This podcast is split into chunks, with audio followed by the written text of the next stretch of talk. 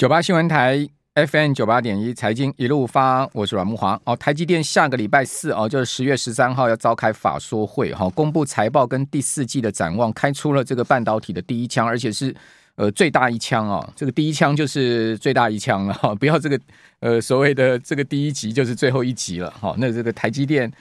十月十三号这一天非常的关键，就下周四了哈、那这个先把这个讯息提供。听众朋友参考。另外呢，从下周开始啊，美国的呃这个大公司啊也要公布出来这个财报哈。比如说呢，呃下周呢最主要是美国的金融业哈，银行业哈，比如这个房贷大行 Wells Fargo 哈，如果我没有记错的话，应该是呃这个十月十四号哈就要公布财报。那呃银行公布完之后呢，原物料。相关族群像 AA 啊，这个美国锂业呢，如应该是十月十九号要公布出来财报。那当然，大家最关注的是苹果哈，十月二十六号哈要公布财报，所以 马上要进入到美股密集的第三季的财报公布的时间。我看这个也是一个头皮发麻的事情啊。除了今天晚上的这个非农业就业数据啊，对美股有冲击跟挑战以外，哦，这个美国的财报哈，这些大公司的财报才是最大的问题哈，因为。呃，到时候美股到底是利空出尽呢？哈，这个财报肯定不会好的了哈。但能好的公司应该很少了哈。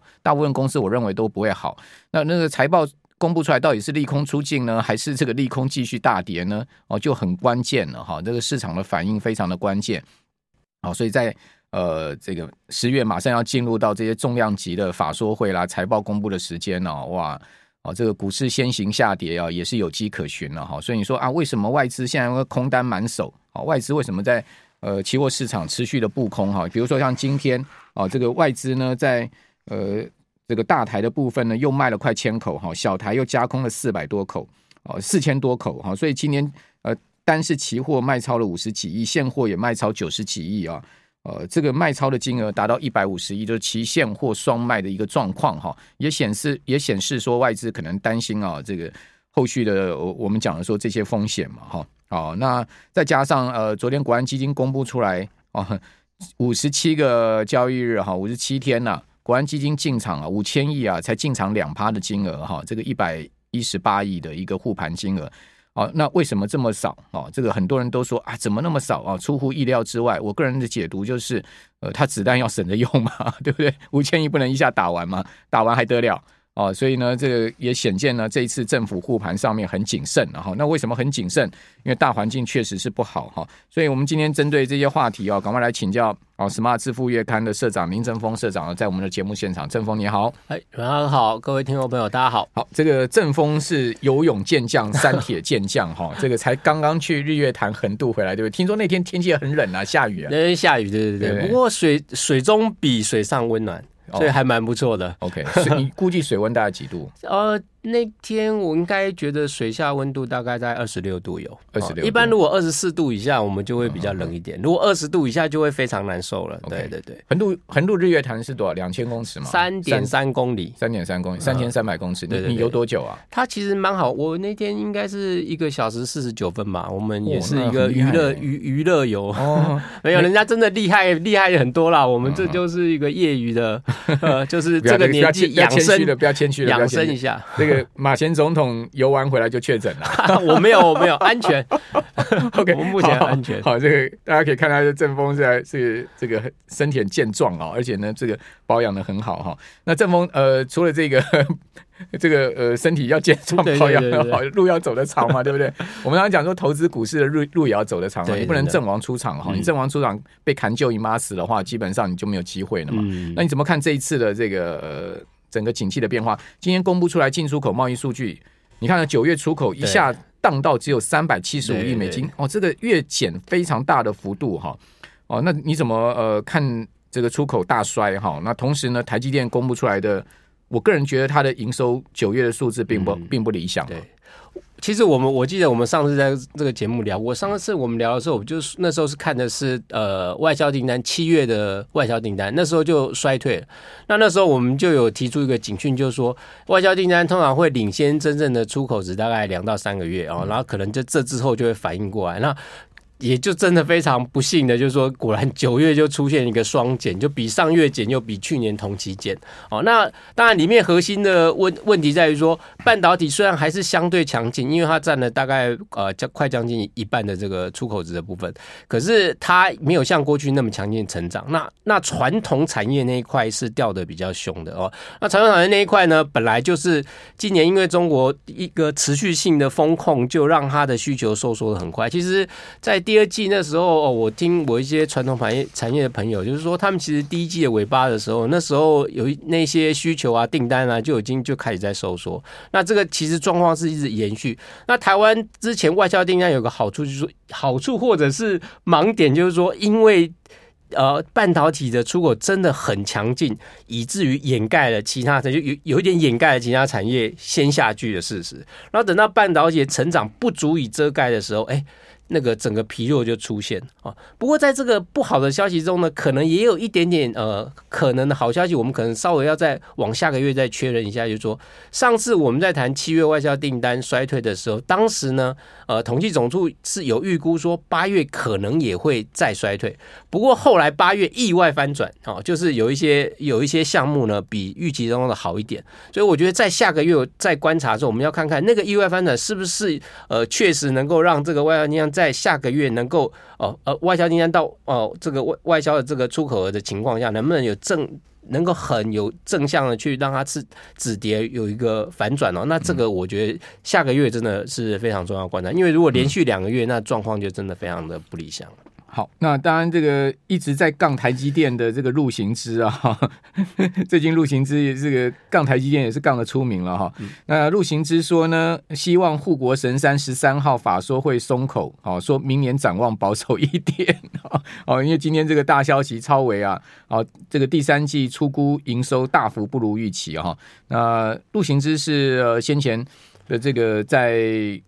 这个大投行的知名半导体产业分析师，不然现在自己跳出来做了哈。那、嗯、他说呢，呃，继晶圆代工厂重点 HPC 客户 NVIDIA 预期第三季营收获利不如预期之后，哦，那个超维也下修第三季营收获利指引到季度亏损哈。呃，他认为说很明显哈，就是几个 HPC 的客户连三个月订单变化都搞不清楚状况。哦，台积电如何能寄望二零二三年客户订单不会有变化呢？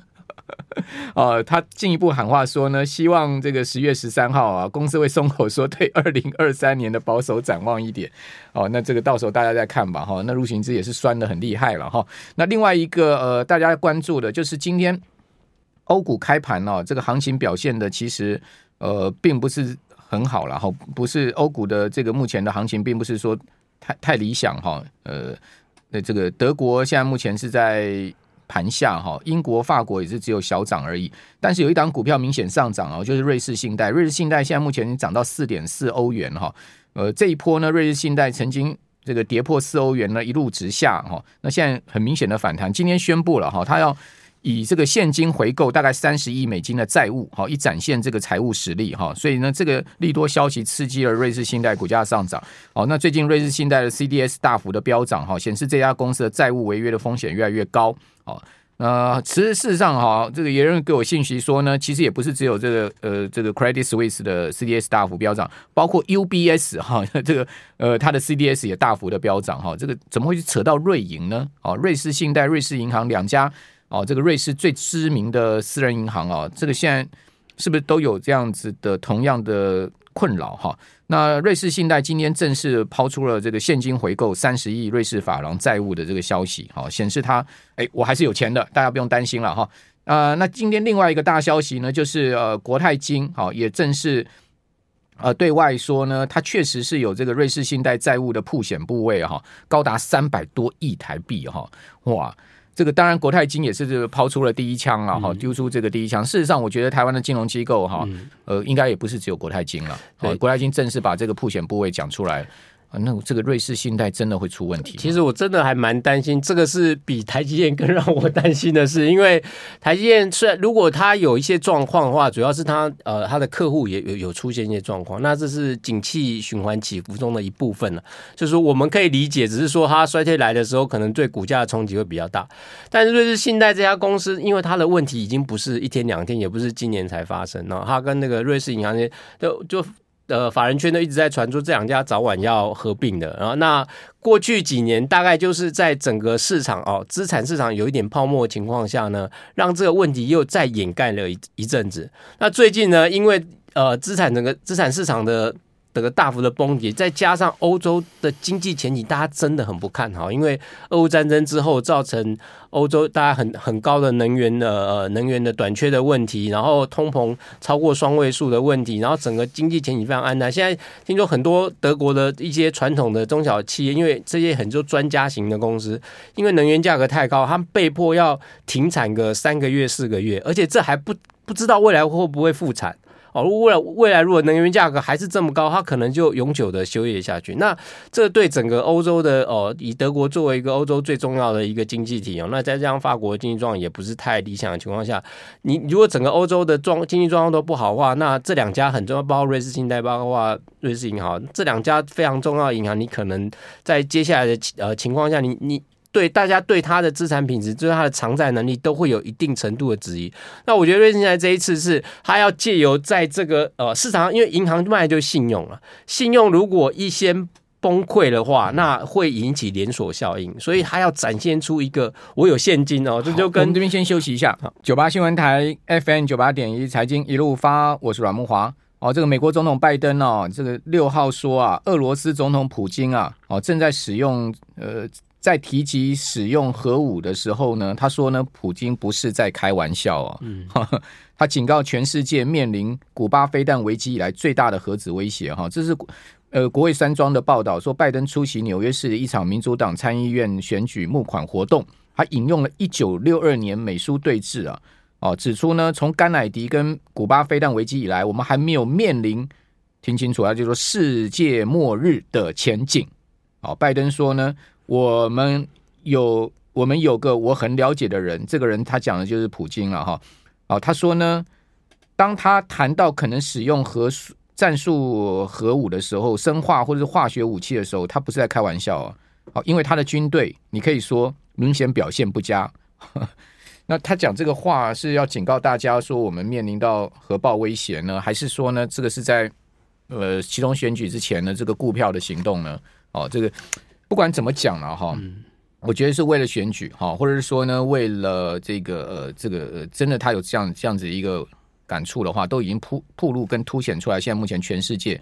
的一个重大问题，就是地缘政治风险，好这样的一个不稳定的一个局势，这当然也会对金融市场造成某种情况的影响。哦，不过它不会是一个最直接影响，最直接影响还是我们刚刚所谈的这个金融市场的一些触发因子了哈。啊，因为会不会把这种所谓核爆危机估计这个金融市场是没有人能估计的哈，嗯、因为这种就是这种是绝对的系统性风险，这种东西你根本没有办法量化或者指标的。好，那我们继续来请教 Smart 致富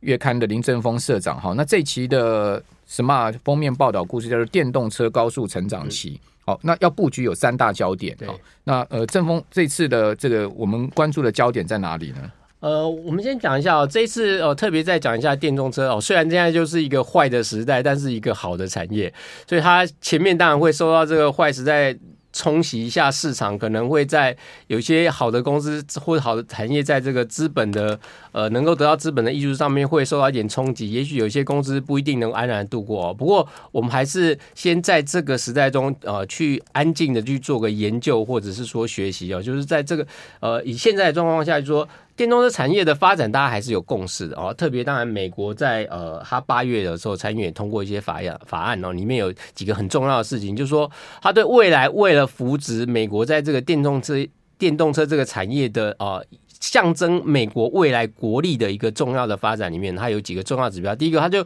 呃取消了一些对汽车呃销量上限的补助的限制哦，然后价格上限的限制哦，还有对这个中低收入户的补助哦，另外还有对它这个生产商哦需要有多少比例是在美国或是跟美国签有 FTA 的这些国家的这些规定哦，那这些都是不只是呃针对一个产业本身的问题，而是他把它当做是一个国家竞争策略哦，就像美。美国想要台积电去那边设厂一样，也是它的一个在半导体上的国家竞争策略哦。所以从这个地方演变来看呢，就以美国现在来看，它就是它是呃，拜登设定是二零三零的时候哦，美国要有五十趴的新能源车哦，但是以二零二一年的数字来看呢，它事实上只有达到四点六趴，所以要达到这个目标，其实后面的成长要很大，那就会呈现在几个方面啊，又有几个方面在台厂里面比较有机会的啊，因为车子本身台湾当然乘车整车的部分，台湾应该是。几率比较小了。那除了红海有一些呃制呃这个乘车制造之外啊、哦，那如果零组件的话，可能就会比较好。那主要有三大方面。那一个就是呃汽车本身的零组件的部分哦，像是一些减速齿轮啊，哦，像是和大做的减速齿轮，然后像智深科做的这个电动车的驱动系统哦，还有宇龙它做这个电动车的传动轴的零组件哦，还有华孚它做这个铝镁金 铝镁合金的车架等等哦，这是属于汽车零组件的这个部分啊，另外在充电桩的部分也是一个很重要，就是说除了充电解决方案，像台呃台达电充提供的这个充电解决方案哦，台达电这在这方面的耕耘很久哦，从呃能源问题的解决方案哦，到这个呃电动车的相关解决方案哦，这是台达电的一个优势。另外像建和兴跟这个信邦哦，他们是在电动充电枪哦这边是有一些比较深入的布局啊。另外最后一个第第三个大焦点就是车用半导体哦，大家大家知道呃汽车里面是。汽车基本上呢，过去传统是一个机械零件比较多，但电动车基本上就是一台大型的电子设备了。哦，它它可能使用的半导体的晶片数量就是过去的两到三倍。哦，那所以有一些车用半导体哦，包括像呃呃台办的这个车用的 MOSFET 哦，或者像新唐啊、强茂、汉磊这些地啊汉磊哦、中美晶这些都是跟车用半导体相关的。哦，那之前其实我们也也谈过，因为汽车有一些严苛的条件，那比如说它是在高温啊、高速下，然后需要呃更高频的。然后，晶片需要更高频的功能，那这些在第三代半导体才比较能够哦提供符合这样的需求的一些产品哦。那这这三个大焦点呢，都是我们就是可以看到在呃未来整个汽呃电动车高速发展中呢，它必须持续去关注的方向。那我相信会有越来越多的台厂是会加入这部分哦。除了我们刚才提到之后，我也很多的台厂正在呃深入的耕耘。那另外有一块是我觉得比较没有提到，不知道台台湾未来会不会。有机会，我很期待，因为我们刚才讲到的还是都是硬体的部分。但是硬体的部分，事实上，呃，就是台湾传统的强项。但是未来电动车有很重要的地方是在软体服务。那这个软体的服务，因为很多现在，呃，像现在汽车如果有什么状况，你要召回更新啊，到到这个原厂去处理。但像像特斯拉的这个呃软体，它通常透过空中更新的方式就解决了。包括我们知道电动车很重要的这种自动驾驶的软体啊，你的自动驾驶软体，如果你能透过空中更新的话，那消费者在买车的时候，他不需要呃都很担心说，哎，我现在买，我会不会隔个三个月之后，你又说你又推出了新版自动软体，呃，自动那电动驾驶软体，那这没有这个问题，因为它就可以透过呃空中更新的方式来解决这个问题。啊，所以呃，如果未来台湾的呃某一些的软体解决方案厂商也能够在相关的服务上呃卡到一个好位置的话，我觉得也是我还蛮乐见期待可以看到这个方向，因为毕竟台湾除了在硬体上面，如果在软体这一块呃缺席的话，蛮可惜，因为硬体的发展毕竟也到了一个我觉得相对瓶颈的一个阶段了。那这是我我呃给大家呃建议提供这个呃三大焦点，大家可以去参考的。好。那其实台，你从台积电的这个营收来看，哈，它车用占比从三趴增长到四趴，哦，虽然说从三趴到增长到四趴，但是最近这一两年哦，这个车用的增长幅度非常的大，对，哦，你不要说啊，一个百分点，一个百分点，它的机器是三趴而已，这么大的公司，哦，那但是问题是，车用的确占台积电营收比重是很低了，哈，就是说，即使是从三趴增长到四趴，增长的幅度很大。哦，但是呢，它也只占四趴。台积电最主要的营收还是手机端哈，手机端大概占它营收比重差不多是四十四趴左右。哦，那另外呢，就是呃，高效运算了，对，高效运算大概差不多三十七趴嘛。好，所以这两项一加的话，我就八成了，对不对？哦，那车车用物联的话就相对低了。我觉得车用现在晶片最大的问题就不是呃不是它问题啊，它的商机目前就是还是不是那么。高阶的运算啊。但是未来随着自动驾驶的运算需求越来越大，它啊，它对这个呃晶片的效能的需求会提升，那这可能就是会对在台积电占比会有比较大的显著的提升的时候。但确实这个引爆点，我觉得现在可能还没到，也许这未来的一两年内都可能还没有办法看到，就是说它可能还是一个高效能的晶片在车用里面用，还是一个缓慢成长上去，还没有到一个引爆大引爆点啊，反而是一些比较基础的元件，像是电池啊、充电桩这种是会比较快速引爆，因为你当要大量卖车的时候，没有充电桩，充电桩不够，这就是未来几年可能各国要发展电动车要积极去做的事情。好，呃，最后请教你对这个整个台股的方向性怎么看？嗯、我觉得这现在这一次的底部，我就一万三千两百点，我觉得真的还要观察，因为的确现阶段确实有太多的呃负向的因素哦，特别是美国接下来的这个升息态势。态度哦，忽阴忽歌的那个不明确的方向，会让投资人非常担心。那我也很认同那个木华哥，你刚才讲，就是说我们还是要持续看一下这个台积电后续的这个状态哦，还有这个接下来的外销出口状态。那不真的不要太大意，还是保守谨慎一点面对比较好。好，非常谢谢林正峰社长。